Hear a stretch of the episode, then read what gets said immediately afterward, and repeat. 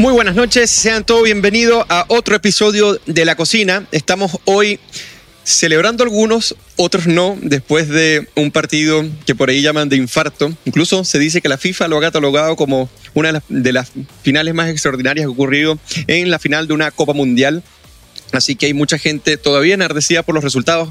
Eh, saludo a todos mis amigos argentinos que son numerosos, a los cuales le damos las felicidades.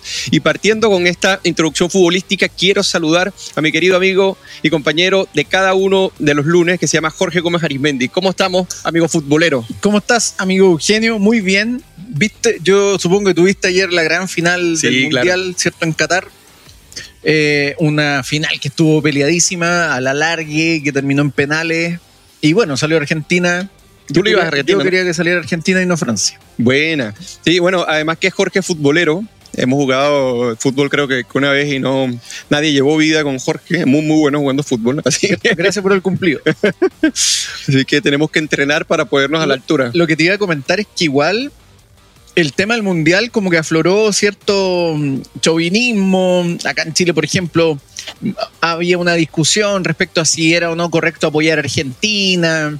Increíble que un deporte que al final ese es un deporte, hace aflorar de repente sentimientos gregarios exacerbados en la gente que al final se acabó el partido y listo, se acabó ¿no? Exactamente. No, hay nada más que, discutir. Había como una satisfacción muy rara, así, porque si, si, perdías Argentina y nos quedamos así como, bueno, un, un poco extraños, pero bueno, el Mundial se desarrolló muy bueno, la celebración, yo me imagino que continuará en Argentina hasta hoy. Y queremos partir, Jorge, ya pasamos a los temas como más de la coyuntura, aterrizamos a Chile. Y hemos, ya hemos titulado el programa de hoy Acuerdo Constitucional, se apagó el incendio. Y ahí me, me gustaría preguntarle a Jorge, Jorge, ¿tú consideras que se apagó el incendio con este nuevo acuerdo constitucional? A ver, espérate, Eugenio y la Mar se me está dando indicaciones y esto es un programa en vivo, así que... Indicaciones técnicas. Vamos a... ¿Me coloco esto? Ah, sí, para que escuches a nuestra gran invitada, que la tenemos hoy desde Concepción. Desde Concepción. Gran ciudad, hermosa ciudad. Así es. Y gran invitada también. Vamos a hablar precisamente de esto, el acuerdo constitucional y si el incendio se apagó. Este, bueno, para muchos sí, para otros no. Así que eso lo vamos a discutir me preguntaste, Eugenio, porque me perdí. Mira, acuérdate que titulamos hoy día Acuerdo Constitucional. ¿Se apagó el incendio? Y eso es lo que te vamos a preguntar a ti y lo que le vamos a preguntar a Rocío y vamos a reflexionar hoy eh, respecto a este tema. ¿Pero por qué? Eh, ahí que Cristian me avise si ya tenemos a nuestra invitada y efectivamente ya está en nuestras pantallas la gran, gran gran, Rocío Cantuarias, ex convencional y forma parte del Consejo Directivo, de la Fundación para el Progreso. Rocío, muy bienvenida, un gusto como siempre tenerte por acá. Hola Eugenio, hola Jorge, ¿cómo están? ¿Me oyen bien? Bien, ¿y tú? Sí, yo te oigo bastante bien y Jorge muy bien, Muy bien. Súper, encantadísima de estar en la cocina nuevamente. Y Jorge, que se enchufe, porque esa era la pregunta de hoy.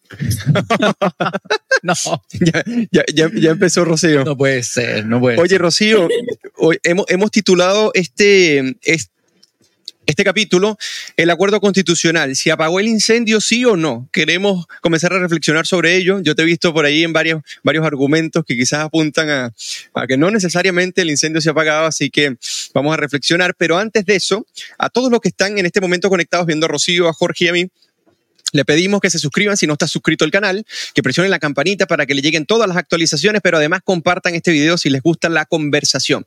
Así que como plato de entrada quiero iniciar, eh, Rocío y Jorge, con un dato interesante de la academia eh, al albor de lo que es el acuerdo constitucional y lo que es eh, la figuración de los expertos con respecto a la necesidad de participar en la convención y todo lo que está en este momento en ese borrador de, de propuesta, ¿no? Y fíjense que este dato dice que el 51% está de acuerdo y el 46% en desacuerdo con que la nueva constitución sea redactada por 50 constituyentes electos y 24 expertos. Pero, eh, y cuando uno se pregunta cuáles son las toldas políticas que en este caso salen beneficiadas con respecto al acuerdo, el principal ganador del acuerdo son los negociadores de Chile Vamos, que en este caso es Javier Macaya, Francisco Chaguán y Diego Chalper, y con 30%, es, con 30% y seguido por el presidente Boric con un 20%. Y el principal perdedor, que esto es un dato que le va a encantar mucho a mi amigo Jorge, es el Partido Comunista con 18% apenas y los convencionales anteriores apenas un 14%, o sea, los ex compañeros de Rocío eh, algunos bien bastante lamentable que vamos, podemos conversar un poco. Y quienes lideran las preferencias para formar parte de la convención como expertos son académicos, un 88%, abogados constitucionalistas sin militancia política, un 83%, y economistas, un 79%. Y el 57% se opone a que le integren expresidentes de la República. Teniendo todos estos datos, hay no hay tanta confianza con respecto a que los expertos los nombre el Congreso. Por un lado, esto es un dato que, revela la academia. Por otro lado, por ejemplo, cuando uno ve a Pulso Ciudadano, eh, el acuerdo con que el comité de expertos designados por el Congreso apenas un 42% están en desacuerdo, disculpa, el 42% están en desacuerdo o muy desacuerdo y el 34% no están de acuerdo ni de desacuerdo y apenas un 23,4% está de acuerdo. Entonces, teniendo estos datos, CADEM, Pulso Ciudadano y lo que se vislumbra con respecto a los expertos la participación, Rocío Cantuarias, ¿qué opinas tú sobre estos datos, el acuerdo en general? Coméntanos. A ver, yo creo que, que el acuerdo, tú, tú preguntabas, Eugenio, si es que se apagó el incendio y yo creo que hay distintos modos de apagar un incendio.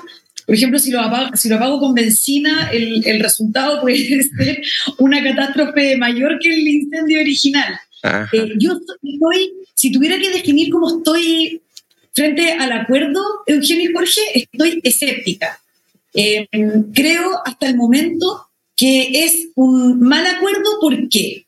En primer lugar, porque pone en riesgo, en mi opinión, de nuevo a nuestro país en las manos de la izquierda más radical, del Partido Comunista, del Frente Amplio, eh, no solamente que, que, son personas hoy día autoridades que impulsaron la violencia el 2019, sino que además eran los autores eh, de la propuesta rechazada en septiembre del 2000, del, de ahora, el 4 de septiembre. Entonces, yo creo que hay algunas razones para estar escéptica. La primera es esto de los negociadores. ¿A quién tengo yo al frente? Yo creo que Chile Vamos y algunas otras personas como el movimiento de amarillo o demócrata subestiman al adversario político. Y para esto hay un montón de evidencia en que, en que esto adversaría. La primera que es otra de las razones por las cuales yo creo que el acuerdo nos pone en riesgo nuevamente, es que la forma en que nosotros entendemos la Constitución es totalmente distinta a cómo define o entiende la Constitución estos adversarios políticos.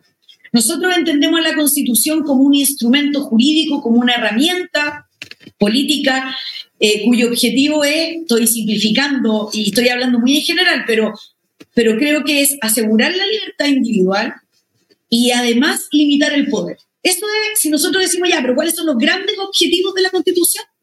Y debería ser eso, o esos son para nosotros, ¿no es cierto? Las personas de ideas liberales.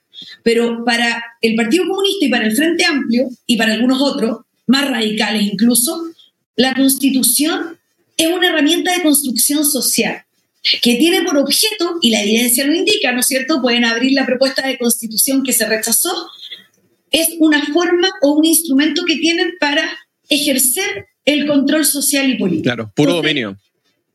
Yo creo que hay una subestimación muy importante, muy profunda, de quiénes son los adversarios políticos con quienes yo negocio algo.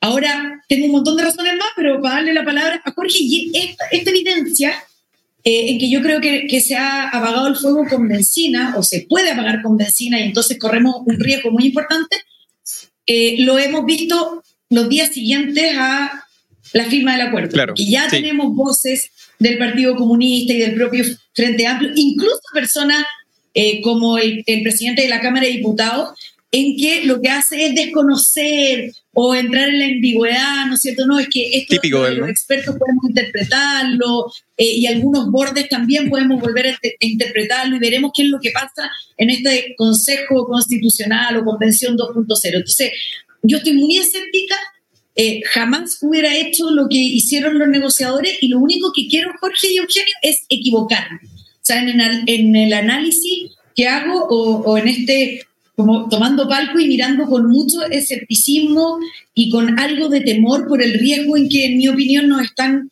eh, poniendo, eh, yo me quiero equivocar. O sea, quiero, quiero que el final sea muy feliz, pero tengo legítimas dudas de que sea así. Jorge Gómez, antes de, antes de que me des tu, tu opinión, brindemos porque se nos olvidó. Estábamos saludando a Rocío, bien. después Rocío te lanzó la talla y no habíamos brindado. con- normalmente lo hacemos Rocío y saludamos a nuestros buenos comensales que se conectan fielmente cada lunes y con ellos hacemos un brindis siempre por ellos. Así que salud, Jorge. Salud, salud, Rocío. Y Rocío, bueno, la próxima vez que estés acá, tú sabes que te corresponde una buena copa de vino. Así que, Jorge Gómez, ¿se, ap- se apagó o no el incendio, amigo mío? A ver, yo creo que acá estamos ante eh, lo que uno podría llamar eh, los rescoldos de un eh, amago de incendio, que fue el intento de constitución que se trató de implantar acá en Chile y que el 4 de septiembre razonablemente la ciudadanía rechazó. Ahora, yo creo que eso, los rescoldos de, de lo que uno podría llamar el octubrismo y estas pretensiones que muy bien describe Rocío están ahí latentes. Están ahí latentes. Yo, yo concuerdo en el diagnóstico que, que hace Rocío en el sentido de que acá no hay que, de alguna manera u otra, subestimar al adversario. A mí me parece, por ejemplo, que el Partido Comunista ya ha dado muestra de su disposición respecto al mismo acuerdo. Ya están diciendo que las fuerzas sociales o lo que ellos consideran como fuerzas sociales, ¿cierto? Presionen eh, respecto al acuerdo. Es un poco la misma idea que en algún momento planteó Guillermo Tellier de rodear la convención, Claro. lo que demuestra que ellos tienen una, un doble faz, ¿cierto? De alguna manera ellos utilizan o usan, ¿cierto? Lo- lo- los mecanismos institucionales cuando les conviene y cuando no recurren a otros métodos, vieja, una vieja táctica en el fondo. Eh, y de alguna manera, claro, cuán fiables son, por ejemplo, el Frente Amplio o el Partido Comunista en este escenario, a mí me parece que es, eh, y concuerdo ahí con Rocío, es razonable tener las dudas. De hecho, el propio Vlado Mirosevich, que es parte del Frente Amplio, Claro. y que paradojalmente es del Partido Liberal, pero lo que ha manifestado es más bien una postura en favor de, de, de lineamientos que son claramente antiliberales, eh, ha mostrado y, y- y lo mostró en la propia campaña, ¿cierto? El plebiscito, tener un doble faz, es un- tiene un doble discurso, ¿cierto? Claro.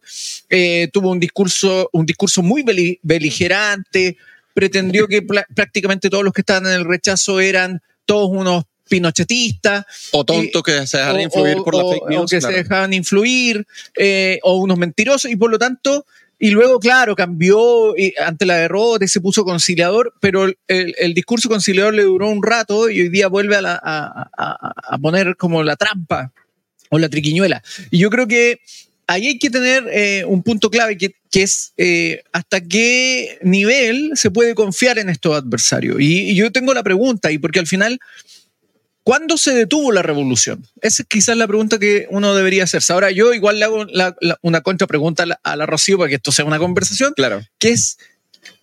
¿Qué otra vía se podría plantear en este contexto, entendiendo que hay un adversario que, eh, en el fondo, y vol- si volvemos a la jerga del fútbol, respeta un poco las reglas, pero si puede darte el codazo, te lo va a dar si no lo pillan. Entonces, no sé cómo salir de este embrollo en el fondo. Sí. Estamos ante grupos políticos que claramente están dispuestos a, a reventar el sistema Claro. si es que así les sirve. Entonces, Oye, Rocío, y, y agregando esa contrapregunta que te hace eh, Jorge, porque aquí se manifestó que los expertos podrían ser, pero básicamente como la panacea del problema eh, de la forma de la convención. Entonces, eh, así se plantearon. Básicamente, por un lado, la, la población los rechaza, por otro lado, también lo suscriben, pero lo que es cierto es que que, sean que compongan en este en este caso el, eh, parte o parte significativa del proceso de, la convención ya es un hecho. ¿Cómo lo ves tú agregándole a la pregunta de Jorge este tema de, los expertos como panacea? ¿Tú lo ves también con escepticismo? Sí, con escepticismo. Mira, le voy, voy a contestar en orden a, a Jorge lo que me dice, bueno, ¿qué otro modo? Eh, y yo creo que, mm, que hay distintos mecanismos que eh, traen o que conllevaban, distintos al acuerdo, digamos, que conllevaban mayor, mayor certeza y mayor seguridad. Eh, y yo creo en la institucionalidad. No obstante, la poca valoración que tiene la ciudadanía en el Congreso, por ejemplo. Y creo que Claro. esta promesa de una eh, nueva pero buena constitución que hizo un grupo importante que lideraba la campaña del rechazo se podría haber cumplido de distintos modos y principalmente desde el Congreso. O sea, es la institución que tiene la representación de las distintas fuerzas políticas, eh, que no eh, carece de ilegitimidad porque acabamos de elegirlos, ¿no es cierto?, una gran parte de ellos eh, popularmente, y que la discusión está, en el buen sentido de la palabra, controlada. Tienen una, un, proceso, un proceso de formación de la ley ordenado, tienen reglamentos ordenados, o sea, bajo la institucionalidad y el control del Congreso, en que tenemos representantes mandatados por la ciudadanía, eh, se podrían haber hecho reformas o, incluso haberse ingresado una nueva carta eh, fundamental que, cuyo objetivo hubiera sido discutir las ideas o el contenido de una nueva constitución, porque aquí no, nos pasamos en alto algo que es muy importante, que las ideas estas más radicales y refundacionales que contenía la propuesta de constitución fueron rechazadas. Entonces, claro, los bordes, ¿no es cierto? No, pero es que ahora tenemos 12 bordes, bordes que se han desconocido por algunas personas, no por todos, no sabemos todavía cuál va a ser la tramitación de la reforma constitucional a que debe dar lugar este acuerdo, pero ya vemos que hay algunos personajes que lo desconocen, que incluso son de las fuerzas políticas que concurrieron con su firma a firmarlo.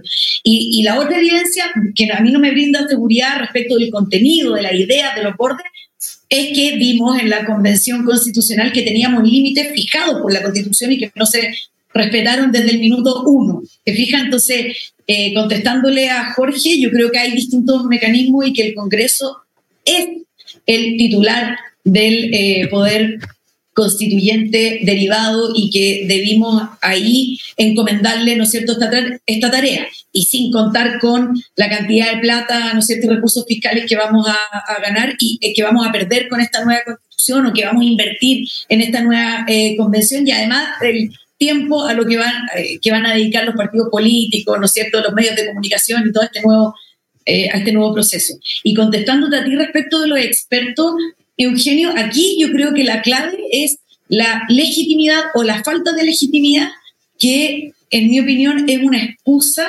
que hace muchos años que venimos oyendo desde el Partido Comunista principalmente, pero también del Frente Amplio y otros partidos políticos respecto a la constitución que nos rige. Entonces, nosotros tenemos este tema que no, que, que ya eh, tenemos que hacer un acuerdo y tenemos que hacerlo rápido porque esta constitución ya todos estamos de acuerdo, toda la ciudadanía, y aquí hay como unanimidad casi, cosa que es mentira, eh, de que esta constitución, la que nos rige, carece de legitimidad. Bueno, y con los expertos, entonces, uno este concepto o lo vinculo a esta comité de expertos designados, ¿no es cierto?, por el Congreso, en que ya oímos la misma excusa, la misma justificación. No, el comité de expertos carece de la legitimidad necesaria como, como si la tendría una convención 100% eh, electa, aunque igual creo que 100% electa la que, la que sale de este acuerdo, pero ya estamos oyendo voces en que no, los expertos en realidad que van a ser designados por los partidos políticos, por el Congreso, bueno, va a carecer de la legitimidad que tanto se van a gloria que está ausente en la constitución vigente. ¿Me explico? Entonces, yo creo que la ilegitimidad eh, de, la, de la que se justifica la constitución del 80 y creo que es una de las razones que nos tienen eh, viviendo en tan poco tiempo, en 100 días después de la, del gran triunfo del, del rechazo, eh, que nos tiene viviendo este proceso. Y creo que es una justificación. O sea, se les olvida a quienes estiman que la constitución actual es ilegítima, se les olvida incluso la firma del presidente Lagos eh, y de toda su coalición, ¿no es cierto?, de las grandes reformas que se hicieron en el 2005 a la Constitución del 80. O sea, si, ¿qué más quieren que esta evidencia? Firma del presidente Ricardo Lago. Imagínense ahora, cuando terminemos este acuerdo y cuando la propuesta no vaya a ser el, un traje a la medida de las ideas socialistas que quieren implementar en una nueva constitución, imagínense cómo van a usar Claro. Esta misma excusa respecto del comité de expertos. Oye, eh, por acá eh, tenemos saludos de varias personas de, estos buenos comensales. Me gustaría leer, por ejemplo, por acá tenemos a Dani Cárcamo. Dice, hola, bebiendo un rico café, además de leer libros variados. Le deseo al equipo una feliz Navidad y próspero año nuevo. Igualmente para ti. Muchas gracias. Igualmente para ti, Dani, buen comensal. Francisco Javier Cerda Díaz dice: Saludos, Eugenio y Jorge. Se agradece como siempre que produzcan este programa, eh, que amén y gratamente comentan la contingencia y saludos de Valparaíso. Saludos a la quinta región también. Por acá, por acá desde Concepción, Carolina Rosas, que siempre nos sintoniza, nos saluda. Saludos, Carolina. Y bueno, eh, ya por acá hacen eh, un comentario de que la solución es por, por las malas. Saludos, Luis. Entonces, vamos a continuar con esto. Y Jorge, ahora vamos a meternos a fondo. La, propuesta de Atria. Exactamente, yo creo que esa era por las malas. vamos a continuar. Eh, ahora vamos a meternos de fondo con el plato de fondo, obviamente. Y aquí sí vamos a hacer una especificación como un poco más detallada del acuerdo. Porque, ¿qué pasa? Del acuerdo se dicen muchas cosas. El acuerdo tiene cinco páginas, es muy fácil eh, de leer, y se han especulado eh, en diversas. Entonces, mucha gente no conoce la estructura, cómo se compone, eh, y a mí me gustaría dar una especie de, como de resumen y a partir de ahí decir qué vacíos tiene, qué tensiones pueden generarse. Hay cosas que no posee este acuerdo y que a mi parecer, el que no estén eh, insertas y si no se definen en una próxima reforma constitucional pueden generar problemas. Y lo primero es que tiene un Consejo Constitucional de, 40, de 50 convencionales o consejeros que se eligen eh, por voto popular. Esto es con paridad de entrada y de salida. Ahí con Rocío vamos a tratar eh, este aspecto porque ella tiene una, una opinión muy fundada sobre esto. El Consejo será integrado por escaños indígenas supernumerarios asignados de acuerdo al porcentaje de votación efectiva en la elección. O tenemos una especie de revival, un poco de lo que pasó en la, en la convención, quizás un poco más pequeño. Y luego tenemos una comisión experta paritaria que se eligen 12 por el, la Cámara de Diputados y 12 por el Senado en función de la representación de las distintas fuerzas. Tienen tres quintos del quórum de aprobación, es decir, el 60% esta entrega al anteproyecto, o sea, ellos comienzan a trabajar en enero y cuando se conforma la convención, trabajan con base a un anteproyecto que tiene como base los 12 principios constitucionales que le crean límites al poder que tengan estos 50 eh, consejeros. ¿Ok? Y luego este, revisa el que hayan realizado los consejeros, este comité de expertos, eh, y por tres quintos lo aprueba. ¿Ok? Y ahora también está la comisión mixta. ¿Qué pasa? Tenemos una comisión mixta en el caso de que no se lleguen los tres quintos del acuerdo. Cuando no se lleguen los tres quintos del acuerdo, esto llega a una comisión mixta que estará integrada por 12 personas, en este caso entre expertos y consejeros, y a partir de ahí se zanjaría. Y por último, tenemos un comité técnico de admisibilidad, que son 14 técnicos eh, electos por el Senado, eh, que se encargan de que estos 12 principios, bordes o principios constitucionales, no sean sobrepasados. ¿ok? Ahora, el tema que a mí me gustaría... Eh, que comenzáramos a, deliberar un poco y, a ver cómo lo ves tú, Jorge, es que primero yo veo acá que que el experto es elegido en función de los partidos políticos, pero no se declara muy bien cuál es su función. Yo, por ejemplo, no tengo claro, y ahí Rocío quizás no pueda clarificar, si estos expertos, más de tener eh, capacidad de participación dentro de, estas, de dentro de este consejo de 50 personas, más que poder de palabra, tendría derecho a voto eh, dentro de, ese componente o ellos asesorarían en esa parte porque realizaron el anteproyecto y a partir de ahí no tendría más voz y voto o solamente tendrían voz y votos al final cuando ellos revisen el proyecto. Pero me gustaría saber un poco si ellos están dentro de la deliberación y si están, qué eh, atribuciones eh, tendría. Pero antes de eso, me gustaría saber qué piensas tú sobre estas especificaciones que tiene. ¿Te parece que estaban balanceadas? ¿Te parece que hacer una cámara especie de que hace la redacción y por otro lado la revisión hace un buen equilibrio? ¿Cómo lo ves tú, Jorge? A mí me parece que la pregunta o cómo uno debería plantearse frente a esto es ¿qué es lo que se busca evitar? ¿Qué es lo que se busca de alguna forma no repetir? Eh, eventualmente. Yo estoy aquí partiendo de la presunción de que eventualmente este acuerdo parte de la consideración de lo que fue la, experiencia de la convención recientemente disuelta. Es decir, yo creo que acá hay varios elementos que tienen que ver y un poco lo que mencionaba Rocío anteriormente. Acá hay un problema que tiene que ver, y la ciudadanía lo manifiesta, en un problema, digámoslo así, entre comillas, de legitimidad. Pero que más que legitimidad tiene que ver con confianzas. Eh, hoy día la, ciudadanía parece no confiar en los partidos políticos, no confiar en el Congreso y eventualmente lo que manifiesta es esta confianza en los técnicos, en los expertos, eh, bajo la presunción, a mí me parece que de una cierta neutralidad. Ahí uno puede discutir qué se entiende por neutralidad. Y lo que se visualiza en esta propuesta es que se trata de compatibilizar, por un lado, esta pretensión o este deseo que manifiesta la ciudadanía de personas idóneas y que sean neutrales, es decir, que estén, y esto es importante, que estén como fuera del marco de la, digámoslo así, la chimuchina política, y el evitar el desmadre que significó, por ejemplo, listas como la lista del pueblo. Claro. Entonces yo creo que aquí se trata de compatibilizar esto. Ahora, la pregunta que tú haces, Eugenio, es muy clave porque el rol que va a cumplir el experto me parece que no puede ser solo el marco inicial, es decir, no solo la entrega de una primera propuesta, sino que eventualmente también debería ayudar en la corrección de ciertas discusiones o en la guía de ciertas discusiones. Ahora, según tengo entendido, sí van a tener cierta cuota de incidencia en eso. Ahora, yo creo que no está claro y ya distintos actores políticos han manifestado que no, que no es eh, vinculante, que es solo como eh, a sugerencia, pero a mí me parece que ya el hecho de que esté considerado el experto es un elemento que eventualmente busca evitar el desmadre de lo que fue la convención en su fase, en, su primera versión. Eh, ahora, ¿lo resuelve el problema? Ahí yo tengo mis dudas. Porque vuelvo al punto de que una cosa es como las reglas que establecemos y otra es tener gente que efectivamente se ciña a las reglas y no que las esté tratando de alterar, alterar en el mismo proceso. Yo creo que ese es un punto clave, porque también el propio experto podría entrar en una dinámica demagógica o populista y el experto ahí se nos va al carajo. Exactamente, tú lo decías muy bien. O sea, si podemos esperar neutralidad, no necesariamente. Rocío, ¿cómo lo ves tú? Sí, yo me acuerdo con lo que dice Jorge, exactamente lo que pasó en la convención, en que se iban a elegir personas, lo voy a, abro comillas, comunes y corrientes, independientes, que no fueran políticos, ¿se acuerdan? Con la lista del pueblo sucedió eso, la gente votó esperanzada en que en que, en que los candidatos y luego los convencionales fueran personas no políticas.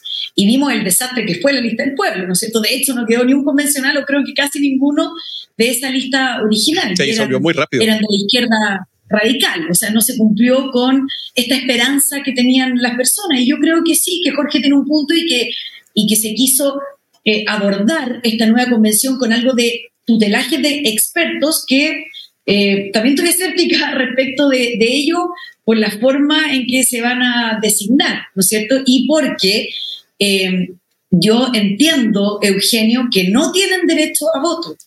Eh, salvo en caso en que no se alcancen los quórum o de rechazo de una norma o de aprobación y entonces se configura una comisión mixta conformada por los nuevos convencionales y los expertos y ahí entonces tienen que dirimir sus conflictos respecto de esa norma en particular y ahí pueden votar.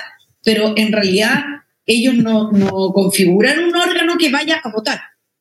Y creo que esto, al menos lo que tú leíste o el resumen que hiciste, Eugenio, nos da más dudas que certeza y vamos a ir viendo qué es lo que sale en la reforma constitucional cuando pase por el Congreso, porque, porque no sabemos si hay un cierre definitivo.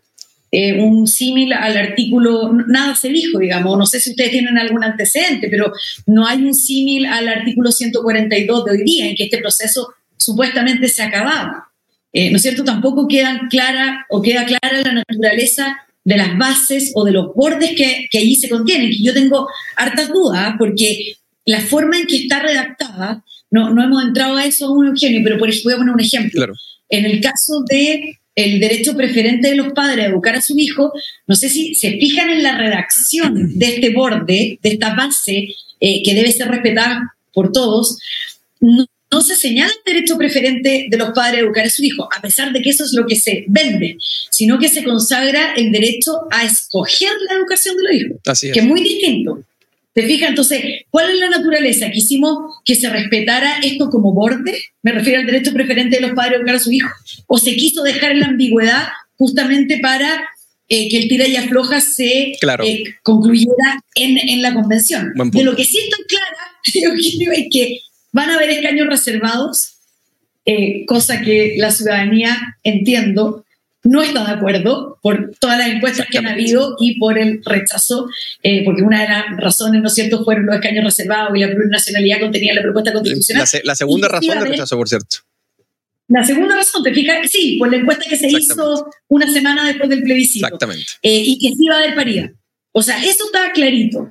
Y el Estado social y democrático de derecho también parece que estuviera claro, dejando a propósito el Estado subsidiario, eh, al menos redactándolo ahí en conjunto con el Estado Social y Democrático. No, eso se dejó fuera. O sea, estoy clara en que tenemos escaños reservados o tendremos escaños reservados, que tendremos paridad y que como borde existe el Estado Social y Democrático de Derecho, pero que se dejaron fuera ideas que, en mi opinión, como el derecho preferente de los padres a educar a su hijo, eran muy importantes que se consagraran como límite justamente por lo que pasó en la experiencia anterior. Sí, incluso la experiencia, la experiencia anterior, o esa visión de la educación, era lo más parecido a eh, lo que se llama el Estado educador, que era defendido por el, fascismo, eh, el fascismo clásico, si podríamos decir, ¿no? Entonces era bastante peligroso en ese sentido. Ahora, eh, Rocío, sí, cuando yo, cuando yo me remito a la propuesta, la propuesta parece indicar que los expertos tienen, en este caso, una participación inicial para la reacción del anteproyecto, pero no se ha definido eh, bien porque ellos van a acompañar el proceso, pero al final de cuentas, cuando se someta a votación lo que es el, el texto redactado por estos 50, es donde los expertos podrían comenzar a formar parte con esa convención, eh, comisión mixta. Entonces ahí se eligen eh, seis, o sea, seis y seis, o sea, en el sentido en paridad, y a partir de ahí se zanja por tres quintos las propuestas. Entonces tengo entendido que es al inicio y casi que al final, pero acá el Comité Técnico de Admisibilidad dirá, bueno, eh, si se salta un borde, entonces eh, eso no va a ser tomado en cuenta, si simplemente sale. Entonces, esa es una de las cosas, bien lo decía Jorge, que todavía no se ha zanjado bien, porque si nosotros tenemos a, unos expertos que redactan un anteproyecto, pero a su vez no tienen voto para defenderlo en el proceso de liberación, es como raro. Y segundo, está, está, está, está también... ¿Qué va, a pasar, ¿Qué va, a pasar, cuando a, los convencionales no les gusta el anteproyecto que redactaron los expertos? exactamente. si no tienen derecho a voto, en realidad es como trabajo perdido. Exactamente. Si no les gusta. Pero aparte de eso, que eso es un tema que vamos a tratar ahora, luego, es... Eh, que ya hay varios personeros, y, y por cierto, es uno de, mis jugos, es el jugo que voy a decir ahora más tarde, comenzaron a establecer de que si se puede, a través de indicaciones, cambiar las bases de este acuerdo, y ojo, no es la izquierda radical, es, la, el socialismo democrático, eh, lo, lo, harían. Y básicamente eh, también, si no se acerca programáticamente a lo que busca Prodignidad en cierta medida, ¿no? O sea, en el sentido de la propuesta que tiene Gabriel Boric, acordada y que eh, forma parte integrante del socialismo democrático. Entonces llega un momento que, claro, uno tiene cierta preocupación. Obvio, yo veo en este acuerdo que está, está mucho mejor, tiene mucho más resguardo, tiene mucho más equilibrio, es más acotado, tiene una cantidad de tiempo menor. Además que no hay un momentum refundacional tan terrible como el que había eh, por ejemplo, bueno, este, este mismo año, lo que pasa es que el 4 de septiembre como que hizo un antes y un después de, Chile, por lo menos en este contexto político eh, muy contemporáneo. Entonces, ah, para finalizar este plato de, de fondo, a mí me gustaría eh, reflexionar contigo, Jorge, y contigo, Rocío.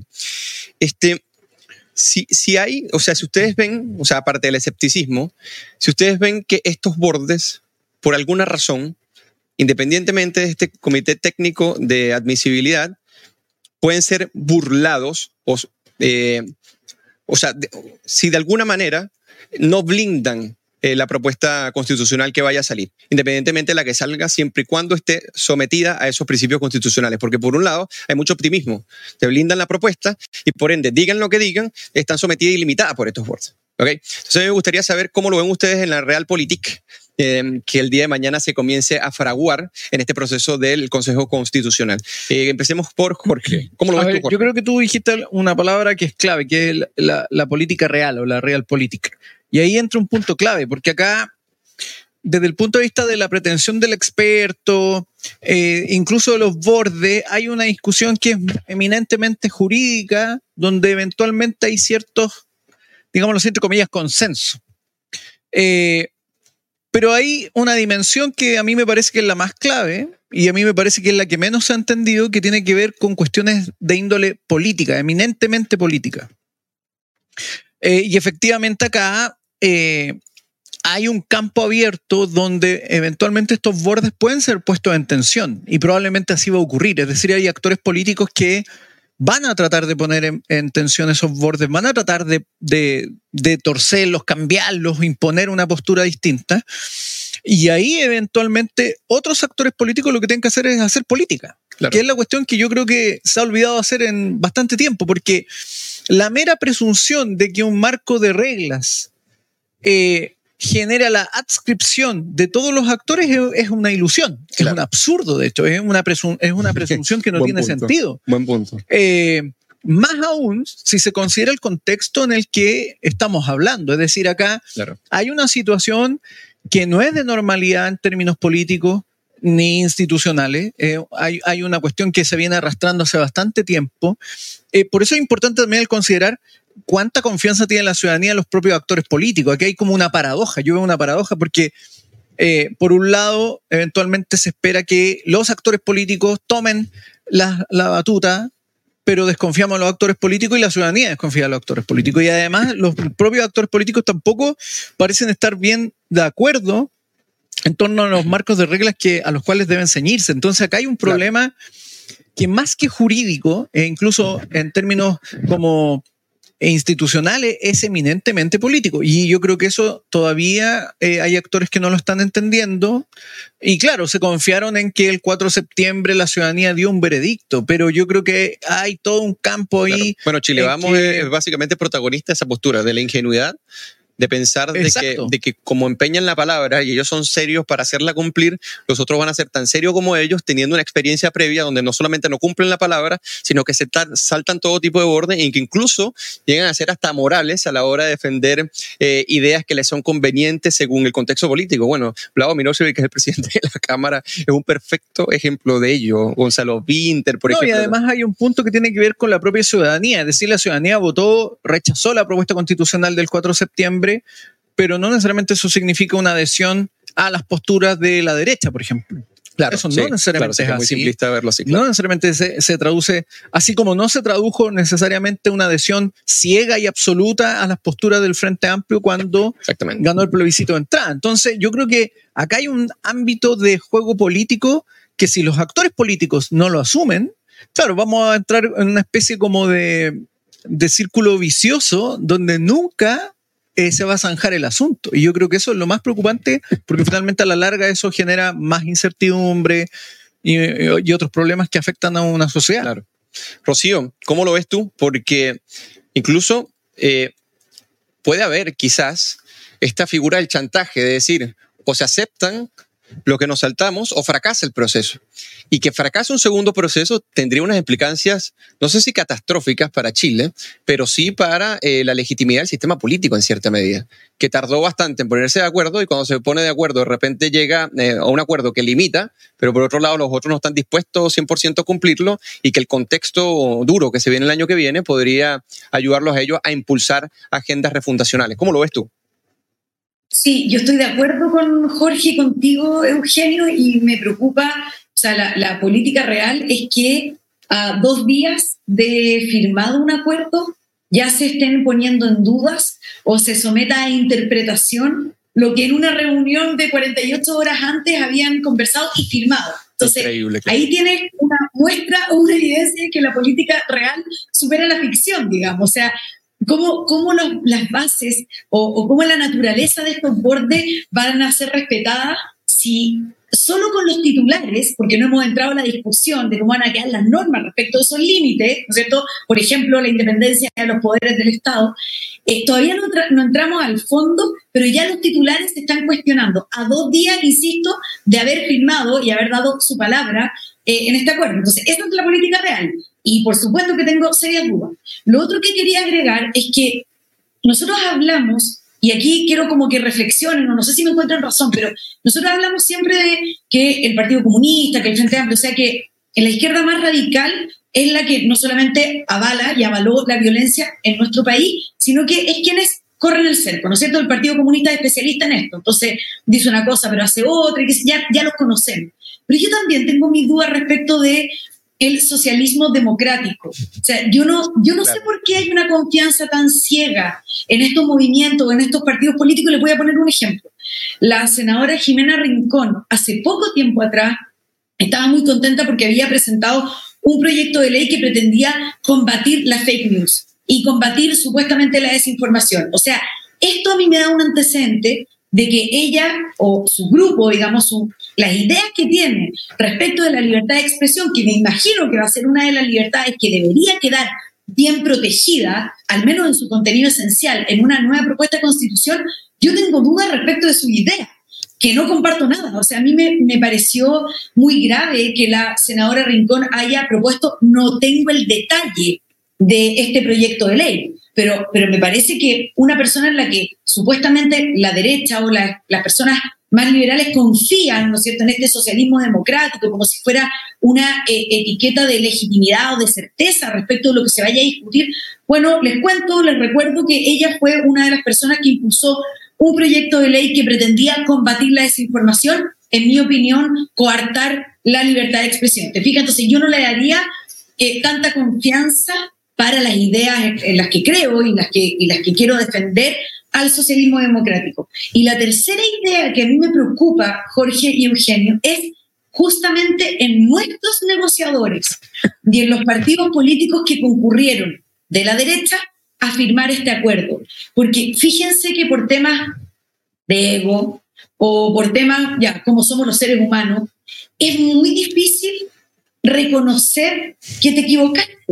Y eso lo vimos en, que hasta el final de la experiencia pasada con la Convención Constitucional, hubo personas que llamaron a votar a prueba en el plebiscito de entrar y que les costó mucho decir, incluso hay harta gente a la que no hemos oído decir, no, yo me equivoqué, en realidad fue una mala idea. La Convención 1.0, la que vivimos. Entonces, a lo que voy es que aquellos partidos de derecha y negociadores que concurrieron al acuerdo creo yo que por un tema de cómo es el ser humano, va a ser muy difícil que se reconozca en caso que esto se desmadre y que los bordes realmente no cumplan ningún límite para la nueva propuesta de constitución, que reconozcan que fue un mal acuerdo o que en el camino esto se desmadró.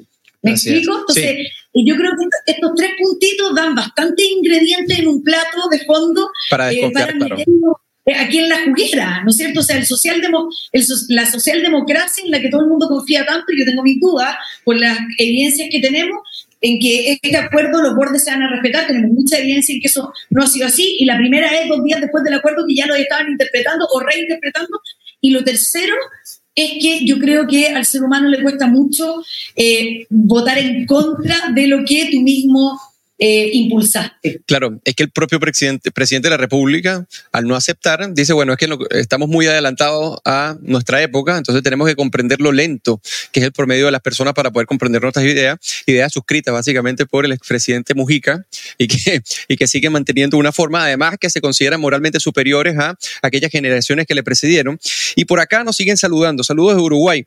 Como siempre, un buen programa interesante para entender la realidad chilena. Buenas fiestas, felices, eh, buenas fiestas fiestas para ambos. Daniel Pellejero. Saludos, Daniel. Igualmente para ti, felices fiestas y gracias por conectarte a la cocina. Por acá dice Astrid Tepre. Saludos, Jenny Jorge. Gracias por blanquear toda la información actual. Felices fiestas. Blanquear. y por acá Marcela Vega. Marcela Vega dice: Saludos a todos de la quinta región. Qué grande Rocío. Excelente invitada. Mira, me suena, me suena eh, muy conocido ese nombre de Marcela Vega. ¿Y a ti? Me suena, pero... ya. No, es mi prima, no es mi prima. Mira, y por acá dice, se extraña, prima Rocío? Se extraña a Pablo Aldunate como invitado. Pablo de la quinta región. Bueno, en algún momento lo vamos a tener acá. Pablo está un poco ocupado, pero lo vamos a tener por acá en algún momento. Así que vamos a... Eh, para Yo quería, quería agregar algo. Para, para pasar... A propósito de lo que dice Rocío, me parece que de alguna manera acá también hay que observar y, y, lo que dice Rocío refleja lo que se ha mencionado en este programa varias veces. Acá hay una crisis de liderazgo clarísima. Brutal. Que afecta no solo a la centroizquierda, yo creo a la derecha también fuertemente. Una crisis de liderazgo que además a mí me parece que se explica muy bien por el desmoronamiento de lo que podríamos llamar el consenso. El consenso político que prevaleció entre 1990 y, digámoslo así, 2005-2006. Y que 2011 ya empieza a desmoronarse. Eh, y me parece que seguimos en ese desmoronamiento. ¿Por qué? Porque acá lo que vemos es que los actores políticos no logran ceñirse ni consensuar un marco de, modos de acción o de rutinas políticas o, modos de, de, desempeño. Entonces, ¿qué es lo que vemos? Que finalmente cada cual se mueve según lo que le convenga. Yo creo que el mejor ejemplo de eso fue cómo procedió el Congreso que ya no existe, no es el Congreso hoy día, sino que el Congreso que eh, estaba vigente durante la pandemia. Claro. ¿Te fijas? Es decir, diputados de derecha e izquierda actuaron con total irresponsabilidad en muchos marcos de, ese contexto. Entonces, acá yo creo que hay un problema de esa índole que además se explica muy claramente en lo que uno podría entender como un proceso de desvalorización constitucional. Es decir, estos actores no se ciñen a reglas, no, no se ciñen a un cierto marco de rutinas de acción y por lo tanto tampoco se ciñen a, a los marcos institucionales. Claro. Ese es el problema. Ahora, la pregunta y el desafío es cómo se restablece eso. Yo creo que ahí lo que se necesita son buenos liderazgos políticos. Buenos liderazgos políticos que en el fondo, desde la centroizquierda, ningún sistema político puede prescindir de, de una derecha o de una centroizquierda o de una izquierda incluso, pero buenos liderazgos políticos que entiendan la dinámica propia de la democracia, de una democracia en sentido estricto. Jorge, ¿te puedo, ¿te puedo interrumpir un segundo? Sí, obvio. Pero tú no crees que además necesitamos incentivos para tener a esos buenos liderazgos o para tener un sistema político que opere en base o en función de estos acuerdos y este consenso del que tú hablas. Porque incentivo hoy día, como está fragmentado eh, con este sistema electoral que tenemos, ¿no es cierto?, que, en mi opinión ha sido un desastre para no llegar justamente a acuerdo y tener, ¿no es cierto?, atomizado eh, el Congreso y las fuerzas políticas, yo creo que, era una súper buena oportunidad. La experiencia 1.0, no sé qué irá a pasar con, con esta nueva convención, eh, para apretar algunas teclas, ¿no es cierto? Y generar los incentivos necesarios, como por ejemplo una mejora, una corrección del, del sistema electoral que tenemos, justamente para tener estos buenos liderazgos y fomentar. Eh, en efecto, Hoy día creo que no hay ningún incentivo para eso. Lo que pasa es que eh, yo concuerdo con eso. Eh, yo creo que hay un tema, pero ahí entra el punto que entramos como en este, en este, llamémoslo así, zapato chino, porque en el fondo los que eventualmente deberían reflexionar sobre los problemas que hoy día genera el sistema electoral e incluso yo me atrevería a decir también las leyes electorales en cuanto a las exigencias para conformar partido y, una serie de otras cosas, por ejemplo, las exigencias para nombrar candidatos a, cargos de representación popular, son los propios partidos políticos. Y yo creo que los partidos políticos están muy cómodos en esta situación, aun cuando genera más fragmentación, más desconfianza, y entramos en un zapato chino, porque eventualmente los partidos políticos de manera transversal deberían tener su centro de estudio analizando cómo corregir el sistema electoral, cómo garantizar más gobernabilidad, cómo garantizar más eh, en el fondo un sistema menos atomizado a nivel del Congreso. Y lo que ocurre es que no lo están haciendo, no están en, esas, en esa sintonía. Entonces ahí mi pregunta es cómo, cómo se resuelve eso, porque en el fondo la paradoja es que los que tienen que cambiar los incentivos son aquellos que hoy día parecen no visualizar que no hay incentivo. Entonces, ahí para mí es un zapato chino que yo creo que lo único que se cómo se resuelve es cuando hay un liderazgo que entiende el problema y, y, asume la responsabilidad y los costos de tratar de abordarlo. Claro, fíjate que... tiene, toda la razón, que primero la, carreta o los bueyes, tienes toda la razón, porque tenemos un liderazgo con perspectiva a mediano o largo plazo y que no esté buscando tres votos para elegirse, entonces pudiera ser que el tema fuera, oye, cambiemos porque esta cuestión ya no va para más, asumiendo los costos actuales políticos tuyos, propios, personales, en función de mejorar nuestro sistema político. Así que tienen toda la razón. No, y, que existe también una, una especie de desnaturalización de la relación que existe entre el liderazgo y sus bases. El liderazgo, eh, por intereses mezquinos y cada vez más coyunturales, de consensos o de cocinas, termina, eh, termina no pareciéndose a, su base y su base reclama esto a través de sondeo, a través de encuestas, a través de preferencias, pero en cierta medida prefieren congraciarse, en este caso con, con los adversarios, que los adversarios en cierta medida no solamente es que ceden, sino que en algún momento no solamente te van a tomar la palabra, sino que si los haces tan relevante a la hora de, tener un consenso, incluso más que tú mismo, que es el caso que a mi juicio pasa con Javier Macalle y con Gabriel Boric, por ejemplo, llega un momento que eso tiene sus riesgos, eh, eh, es obvio, porque cuando se hace la política, desde creer que tu adversario, que ha cambiado tantas veces de opinión y que apoyó las barricadas como medio legítimo de, de, acción política, que realmente es antipolítica, y por otro lado, que sigue manteniendo esa postura de que están más adelantados a su época y se van a gloria cuando lo dice el, el, el, el expresidente Mujica, es preocupante. Es preocupante porque está bien que llegues a un consenso, pero el gran problema es qué implicancia tiene ese consenso y cuáles son los incentivos que tiene este liderazgo para no solamente respetar la palabra empeñada en función de lo que demanda la, ciudadanía y no en función de lo que el otro esté dispuesto a hacerte en, esa, en, ese nuevo Consejo Constitucional. Entonces, está bien complicado este asunto, así que vamos a ver cómo se desarrolla. Y ahora vamos a pasar al plato, eh, al jugo de la semana. Antes, por acá dice Julia Weber. Mira, buen apellido, Weber. Eh, dice lo siguiente, eh, ella un lujo de mujer, eso es contigo, Rocío, gran claridad mental. Me encanta este grupo de jóvenes inteligentes y razonables. Ojalá algún día lleguen a ser parte del gobierno cuando ya caiga este grupo penoso. Sería bueno preguntarle a Rocío si Gracias por lo de jóvenes. Lo que, más, lo que más agradezco fue lo de este grupo de jóvenes. sí, en todo caso, gracias por lo de jóvenes. Entonces por acá dice... Por acá dicen La Serena, Grande Rocío Cantuaria es un ejemplo republicano. Y por acá nos dicen de La Paz, Bolivia. Qué difícil es salir del socialismo del siglo XXI. Qué bueno que ustedes votaron rechazo. Chile tiene que mantenerse libre del comunismo. Así que eh, siempre nos hacen muy buenos comentarios, estos buenos comensales cada vez que se conectan y cada vez son más internacionales. Ahora vamos a pasar al jugo de la semana. Bueno, Rocío, tú conoces lo que es el jugo. No sé si trajiste un jugo para hoy o eh, quieres también comentar el jugo de nosotros. Jorge tiene uno muy interesante. Creo que el mío también está bueno. Así que vamos a pasar a, lo que se conectan. Eh, recordarles que estamos con Rocío Cantuarias, ex convencional y que forma parte del Consejo Directivo de la Fundación Pérez Progreso. Y el jugo de la semana, acá nosotros vamos a decir quién dio jugo la semana pasada o a inicios de este y vamos a empezar como siempre, con Jorge Gómez Arismendi. ¿Cuál es tu jugo, Jorge? Bueno. Espero que lo digas enojado. No sé, yo creo que el jugo de hoy día es más para reírse que enojarse. No, en realidad, el jugo de esta semana es la ministra de Relaciones Exteriores de Chile, Antonio Urrejola, quien dijo en una entrevista en un programa de televisión que el ya ahora expresidente cierto Castillo en Perú no era un golpista y que en el fondo lo que había ocurrido es que él había violado algunas normas constitucionales. Pero, canciller, por favor, la mayoría de los expertos dicen que sí fue golpismo y efectivamente fue golpismo. ¿Por qué?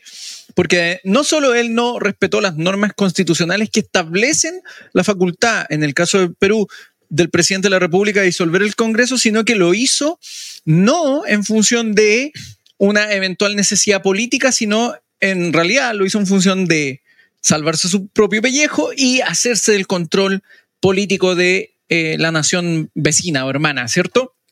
Y claramente eso lo hizo en un afán de tener un control y evitar el contrapeso de poderes que genera, ¿cierto?, que exista un Congreso y un poder ejecutivo en un sistema democrático.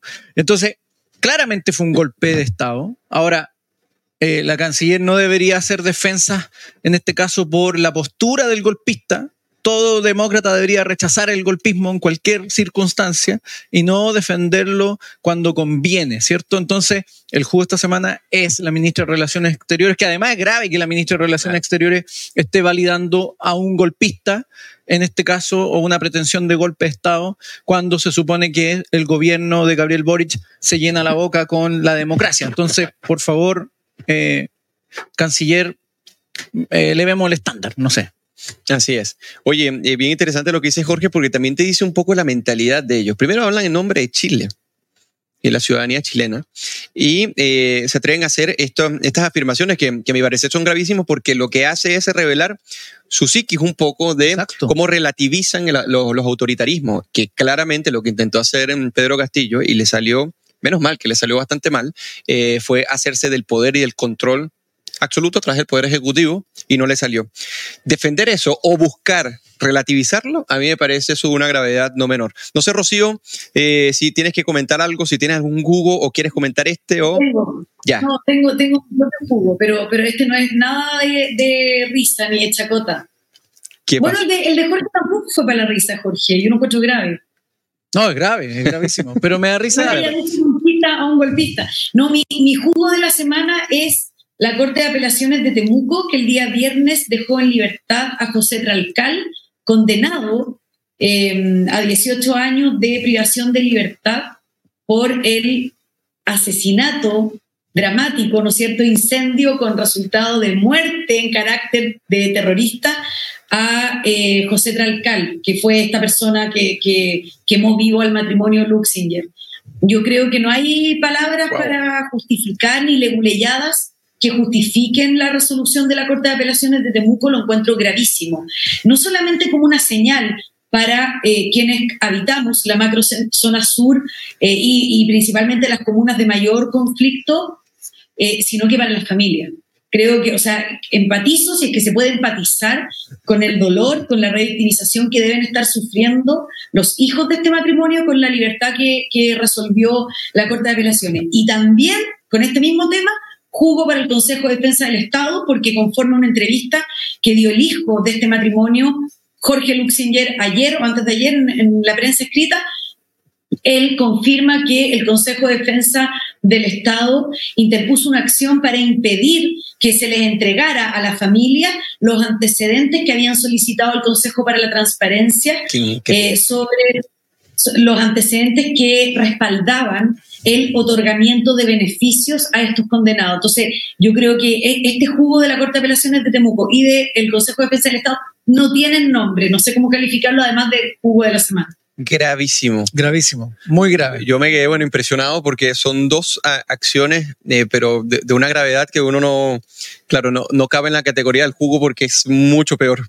Ya.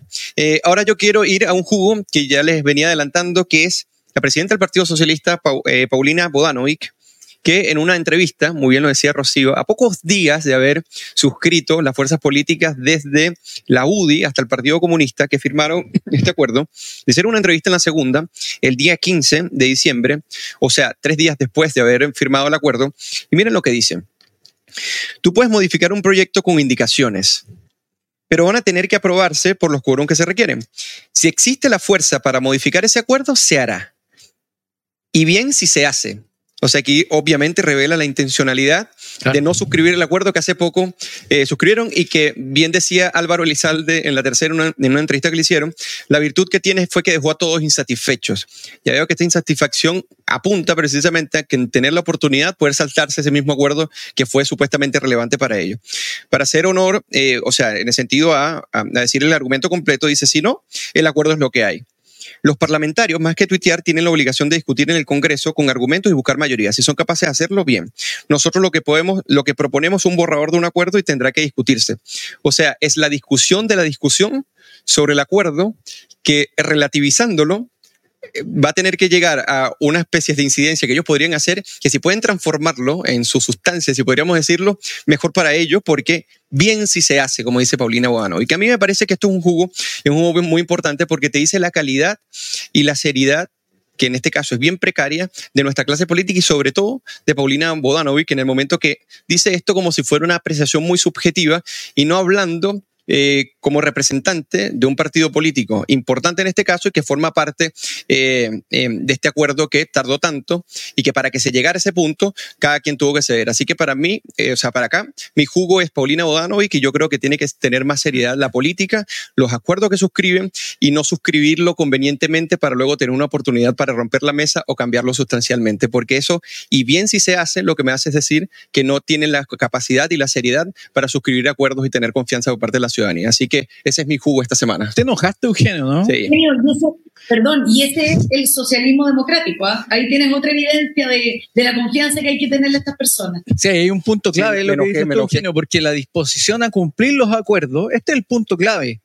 Eh, y aquí uno, si se pone más técnico, acá entra el punto de los marcos no formales. Estos son los marcos informales que permiten eh, como dice la teoría neoinstitucional, bajar los costos de transacción. Y cuando los actores muestran una disposición a no cumplir con la palabra, porque eso es lo que está evidenciando acá la presidenta del Partido Socialista, lo que tú ves es que finalmente no hay una posibilidad de un acuerdo real. Eh, lo que hay es simplemente una simulación. Acá yo creo, y me atrevo tomando tu jugo, Eugenio, que acá hay que también asumir que hay una parte importante de la izquierda y del oficialismo, incluida la centroizquierda, el socialismo democrático y el Frente Amplio, que simplemente están actuando de manera táctica en función de la derrota del 4 de septiembre. Es decir, el 4 de septiembre quedan derrotados, pero eso no significa que ellos hayan bajado la guardia. Exactamente. sino que simplemente están esperando el timing perfecto, ¿cierto? El momento justo para luego volver a meter la presión en los temas que ellos quieren eh, presionar u obtener. ¿Te fijas? Entonces, acá mi pregunta es si las contrapartes de estos actores tienen claro esto o simplemente están basándose en la idea de que, bueno, como firmamos entre todos un documento y todos levantamos los brazos todos juntos y cantamos felices, con esto se solucionó el asunto. Yo creo que esa es una, una postura muy, muy ilusa e incluso infantil respecto a la situación política que se vive en Chile. Entonces me parece muy bueno tu juego, Eugenio, porque evidencia la disposición a no cumplir los acuerdos que, que, te digo que voy a cumplir. Eso, es lo paradójico. ¿no? Y, que, y, que, se celebra, lo firma. ¿Qué Rocío ¿Qué te lo dijo? pareció mi jugo? Ya que encuentras tan fantástico el de Eugenio. No, es que el, el- el jugo tuyo está muy bueno, pero, pero es muy grave. Entonces, Sí. como que es, es preocupante en realidad. No, no lo podría avalar así como muy bueno el jugo. No, es preocupante lo que tú Me- manifestaste. bueno, Rocío, acá la gente, Rocío, en el chat está muy, está muy impactada con lo que dijiste. Incluso este, acá dice que increíble cómo llegamos a esto. O sea, porque es muy, muy grave. Y, y yo creo que ese jugo, bueno, a mí me deja muy impactado porque tú bien lo dices, no sé si podamos empatizar, porque uno tiene la intención de empatizar, pero el dolor y lo que ocurre es tan grave que uno no sabe si realmente tiene la, eh, suficiente calidad humana para ponerse tan, tan en esos zapatos y comprender esa realidad de una manera profunda que uno lo que hace es, es el intento en este caso. Y tú bien lo dices, uno tiene que eh, ponerse al lado de las víctimas. Y lo que tú viviste en, la convención en diversas oportunidades, y más cuando iban, por ejemplo, a eh, los sectores de la Araucanía, es que estos convencionales no tenían ni siquiera eh, intencionalidades de reunirse con, las víctimas, sino más bien hacer guiños a los victimarios. Y lo que contaban las víctimas era terrorífico lo que les, lo que les ocurría, cosas que no aparecían en la prensa y que son así de graves como lo que tú comentas. Entonces, por eso, y que ellos quizás no tengan en este momento la gran posición dentro de lo que es el, el tema constitucional, pero siguen, en cierta medida, influyendo en las coaliciones más radicales de la izquierda.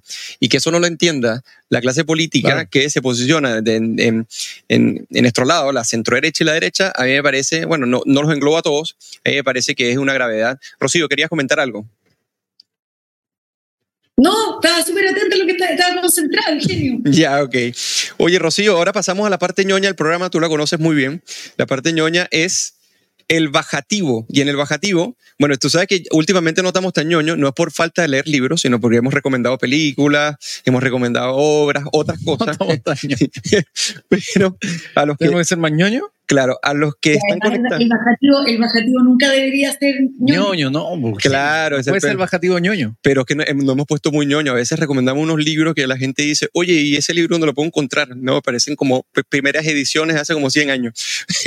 Ahora vamos a pasar al bajativo. Eh, pero antes, eh, comentarles que, bueno, tenemos más de 145 conectados, ha estado bastante encendido este chat y, bueno, vamos a comenzar con el, con el bajativo. Jorge, ¿qué nos traes hoy? ¿Qué nos vas a recomendar?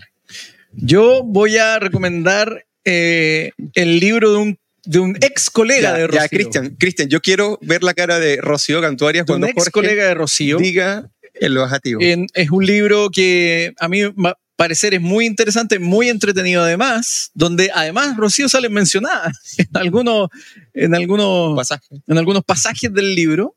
Es el fracaso de Renato Garín, donde él va describiendo todo eh, el proceso que implicó la convención. No sé si Cristian puede mostrar la tapa del libro, donde va eh, describiendo eh, como su primera, la- la- la- primero la ilusión que él tiene y cómo va viendo el funcionamiento y la realidad de sus colegas convencionales. Eh, no habla mal de ti, Rocío, eh, en el libro Renato Garín, probablemente de... Oye, de- Jorge, yo lo, yo lo leí. ah, ya, muy bien. Entonces, Ah, Yo bueno. lo leí, me lo compré, compré algunos para regalar porque es un libro es muy recomendable. sí, muy recomendable. Sobre todo los comentarios que hace de mí. ok, ya. Sí, ojo con eso. Pero- eh, Es broma, pero no es broma. ¿Lo leíste o no? ¿O lo no, sí, sí, leí, no, sí, leí la parte que te menciona. Ya, muy bien. Mira, Eh, no sé si quieres tú comentarlo o lo comento yo. No, ya. Oye, pero, Pero es un libro muy recomendado. Yo creo que además lo hace muy ameno porque va mezclando con cuestiones históricas, hace descripciones de lugares históricos y además eh, describe con, con bastante crudeza lo que él visualizaba en la convención. Y, el libro, de alguna forma, al leerlo, uno entiende entonces en qué se tradujo todo eso. O sea, lo que había al interior de la convención, las dinámicas que había al interior de la convención, no podían generar otra cosa que, eh, y, y ahí perdóname Rocío, el fiasco que produjo la convención. sí, no, yo creo que Rocío lo, lo- lo comentó desde, desde que antes comenzara a decirse que iba a terminar un fiasco. Fue la primera vez que vaticinó este tema y lo hizo, por cierto, acá en la cocina. Todos nos quedamos un poco sí. impresionados porque dice, oye, Rocío, pero está empezando. No, no, no, esto va a terminar así y justo terminó, terminó así. Eh, mira, por acá Moisés Flores dice, Rocío, estoy enamorado de Rocío. Tienes muchos fans, Rocío Cantuarias. Oye, Rocío, ¿tú vas a recomendar algún, algún, eh, algún bajativo? Yo, yo quiero recomendar, ya que estamos en época de Navidad, eh, que compren literatura como la que vende la FPP. En realidad son todos los libros extraordinarios. Ingresan a fppchile.org. Eh, el fracaso es muy bueno, así que estuvo bueno la, la recomendación, el bajativo de Jorge. Y eh, hay un libro de entrevistas que hizo una periodista de la Universidad Católica que nos entrevistó. Hoy día ha sido el día de la autorreferencia. Estoy como el negociador. ¿Cacharon que los negociadores después del acuerdo como que se auto sí, sí. Claro, total. Se Eran como, como súper autorreferente y soberbio. Bueno, pero fuera de broma, Las Damas de Hierro un libro de entrevista que le hicieron a la Tere Marino Echieni, que también ayuda a es un libro liviano, pero que ayuda a entender lo que, lo que pasó, el fracaso, que concuerdo con Jorge, pero más importante que estas dos recomendaciones, métanse a la página web de la Fundación para el Progreso porque tienen un potpurrí, un abanico de literatura que es muy valiosa y que van a quedar como reyes eh, para regalos de Navidad. Así que ingresen y compren ahí. Mira, muy bueno, muy bueno, eh, muy bueno el libro. Yo recuerdo que me llegó y excelente. Tengo que hacerle comentarios a Rocío, lo tengo ahí en la oficina. Excelente. Oye, y por cierto, también fue la presentación y, y estuvo muy buena la presentación que hace Axel del libro. Estaba creo que en ese momento en Argentina, en Uruguay, y comenta que una de las cosas que agradece es no haber participado en la convención, porque lo que se describe es tan cruento, sí. es, tan, impresionantemente eh, eh, negativo contraproducente de malas experiencias que el libro está muy, o sea, lo que se comenta en el libro va en esa línea, que está muy, o sea, hace mucho hincapié en el proceso que fue la convención, tanto en lo particular como en lo general. Entonces, por eso que las entrevistas, o por lo menos las preguntas que les hicieron, eh, ayudan a revelar eso, según lo que me comentan. Así sí, que lo deberíamos, lo deberíamos recomendar especialmente a las personas que están involucradas con el Acuerdo por Chile. Claro, Exactamente. Para recordarme un poco. Sí, porque, porque uno tiene que tomar las experiencias pasadas y recientes para saber cómo Obvio. se pueden vislumbrar las futuras.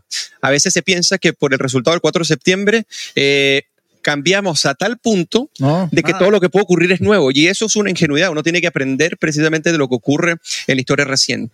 Ahora yo quiero... Chile está convaleciente. Exactamente. Pero no está recuperado. Exactamente. Yo estoy, estoy de acuerdo con eso. Entonces, eh, ahora yo quiero recomendar, yo voy, a hacer, yo voy a hacer dos recomendaciones, una muy rápida, porque estoy viendo una serie en este momento que se llama Chernobyl.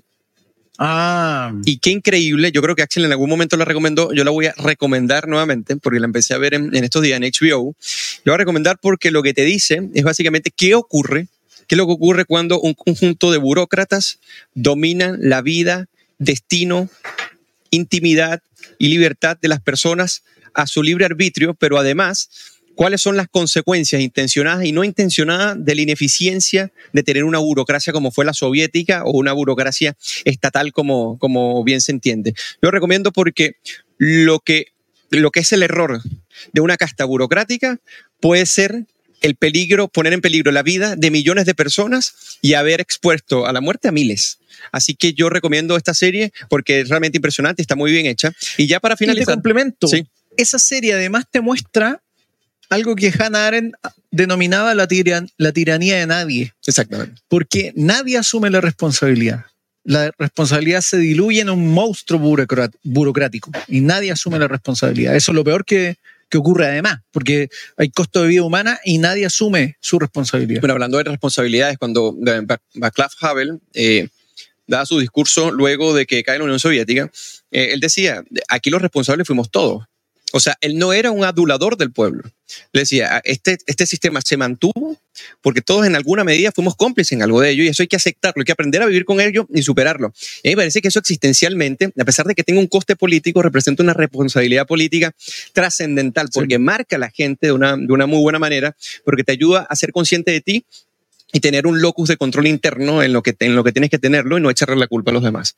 Ahora me gustaría recomendar un libro, un pequeño libro de bolsillo que se llama Derecho, Legislación y Libertad de Friedrich von Hayek. ¿Cómo este, de bolsillo? Sí, un pequeño libro de bolsillo.